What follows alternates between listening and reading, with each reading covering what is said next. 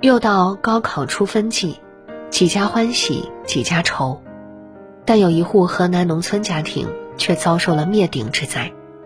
他们考了六百零一分的女儿被残忍杀害了。被害女孩只有十八岁，正是人生之路迈上正轨的时候，却不幸离开了人间。杀害她的是同村的伯伯。根据观察者网的报道，遇害女孩的亲戚接受采访时说。女孩被害的原因是因为她考得太好了，遭到了嫉妒。消息一出，全网都愤怒了。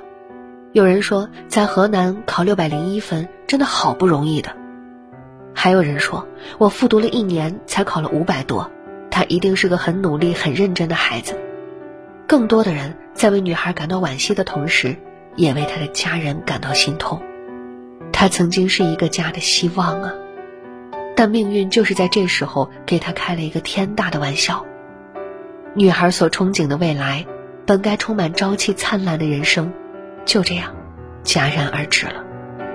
一个女孩到底得经历多少苦难，才能长大成人？一个优秀的女孩，就这样等不到属于她的未来，怎么能不令人叹息呢？被害的女孩名叫冯某月。在同学眼中，她是个乐观开朗的女孩，平时的学习也很努力，常常学习到很晚才休息。生在河南，她一定知道这里竞争的激烈，所以她用加倍的努力，想要为自己换来一个光明的未来。今年高考，她终于如愿了。有研究院汇总了今年河南高考报名人数，足足有一百二十五万。而在这样激烈的竞争中，冯某月考了六百零一分。在全省理科生中，他排到了一万四千多名，高出今年河南理科一本分数线的五百零九分，将近一百分的成绩。这是何等优异的成绩，背后又有多少个日夜奋战？高考成绩给了女孩一个还算满意的答复。拿到成绩后，我想她一定满心欢喜地期待着她的未来，盘算着要报的专业，对大学的生活充满了憧憬。他的家里人一定也以他为傲，想着孩子终于有出路了，想着他不用再过父辈们面朝黄土背朝天的生活了。初长成人的孩子和高考的六百零一分，哪一个不是父母的骄傲？或许因为是农村孩子，他体谅父母干活的辛苦，所以填志愿时填报了河南唯一一所二幺幺大学——郑州大学。有网友说，以他的成绩来看。被郑州大学录取是在情理中的，可就在梦想画卷为他徐徐展开之时，他却出事了。他的母亲说，填完志愿的当天，自己因为要外出照顾生病的外公冯某月，独自一人待在家中。他是个善良的孩子，一向生活不太好的亲戚冯某民来请他帮忙打扫卫生时，他想也没想就答应了。谁曾想，这一踏出家门，他就再也没能回来。母亲回家后找不到他的踪影，四处寻找，最终从一个同村的孩童口中得知，那天冯某月曾拿着扫帚和拿着铁签的冯某民一起走在小路上。后来母亲找遍了几乎能找的所有地方，这才在山洞中找到了女儿，只是那时候她已经成了一具冰冷的尸体，头上有个大窟窿。身上盖着塑料布，人已经没气儿了。他还没来得及看一眼自己寒窗苦读换来的录取通知书，也还没来得及摸一摸爸爸买给他的他最爱的电吉他，就这样离开了人世。警方当天抓捕犯罪嫌疑人后，他对杀害冯某月的犯罪事实供认不讳。作为冯某月的同姓伯伯，他们两家人并没有什么瓜葛。只是他条件不太好，今年五十一岁，常年在村子里打光棍儿，身体又有点残疾，因为嫉妒冯某月的高考成绩，便对这个孩子痛下杀手。这是何等的心理阴暗，又是何等的令人惋惜。人们同情这个女孩，因为她还没来得及享受自己的大好人生，她在这个世界的记忆只剩下做不完的卷子和刷不完的题，以及去世前。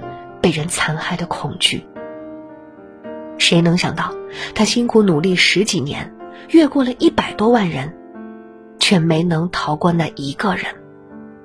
他还没进去大学去看鲜花和未来，就这样被恶毒的伯伯剥夺了活下去的希望。悲惨世界里说，释放无限光明的是人心，制造无边黑暗的也是人心。女孩的经历让我想起去年十一发生在厦门的那场命案，被害女孩才二十五岁，因为工作原因，自己在厦门租了间出租房。谁曾想，他的中介王某峰对女孩起了歹意，在十月一号凌晨翻窗户进入女孩的房间，从女孩的卡里转走了两万块钱后，又将女孩残忍杀害。后来公布出来的消息说，枕头上、床上都是血迹，脖子上有好多刀子捅的痕迹，头部有淤青，手上也有被捆绑的痕迹。很难想象女孩生前遭受了怎样的暴力对待。警方还透露，女孩被害当天，王某峰曾经破坏了走廊的监控，光脚在走廊行走。家属说，女孩才来厦门没多久，搬进这栋公寓也不过一个多月的时间，谁曾想，筑梦的旅程还没开始，就遭遇了这样的情况。这些发生在我们身边一桩桩、一件件的事情，又怎么不令我们感到痛心呢？